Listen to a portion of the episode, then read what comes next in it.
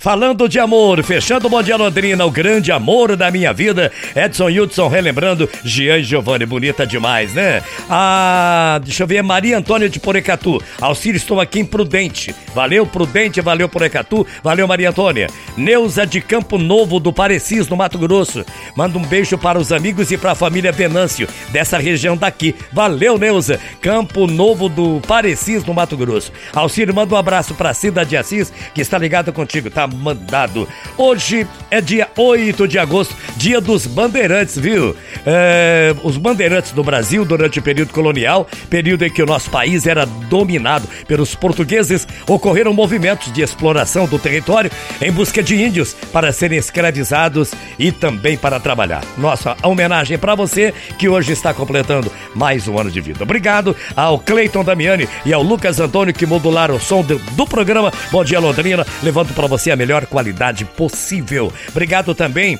ao Renan Brugin nos comerciais, cuidando dos comerciais com muito carinho do Bom Dia Londrina. Obrigado a Luísa, também cuidando da programação da seleção musical do nosso Bom Dia Londrina. A Paula atendendo você no 3356-5500. Marketing com Maniela Nara e também o Emerson. E aí do outro lado, sempre você, a pessoa muito mais importante pra gente. Fiquem com Deus que eu vou com ele, que o grande arquiteto do universo proteja você e sua família. Amanhã, 8 horas da manhã, querendo Deus, e Ele é sempre te querer, eu volto aqui para mais um Bom Dia Londrina.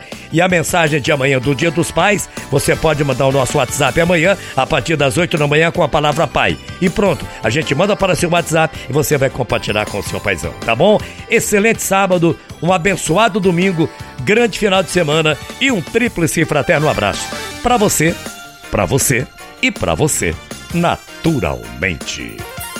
Mensagem final com Alcir Ramos. Alcir Ramos. Nada terminou. Em poucos dias, queridos irmãos da Terra, que momento extraordinário passa o nosso planeta. Em poucos dias, todas as nações do mundo se ajoelharam perante o invisível. Nem o dinheiro do mundo pode aplacar o medo que hoje habita os corações dos seres humanos que continua habitando em todo o mundo. A capital mundial do dinheiro finalmente descobre que não é possível comer e respirar o ouro.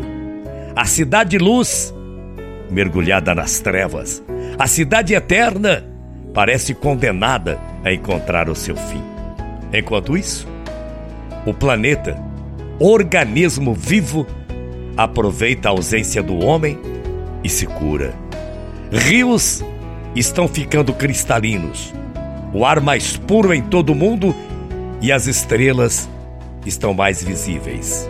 Mas tudo isso muda em poucos dias. Muitas pessoas ainda não acreditam. Muitas pessoas ainda abusam.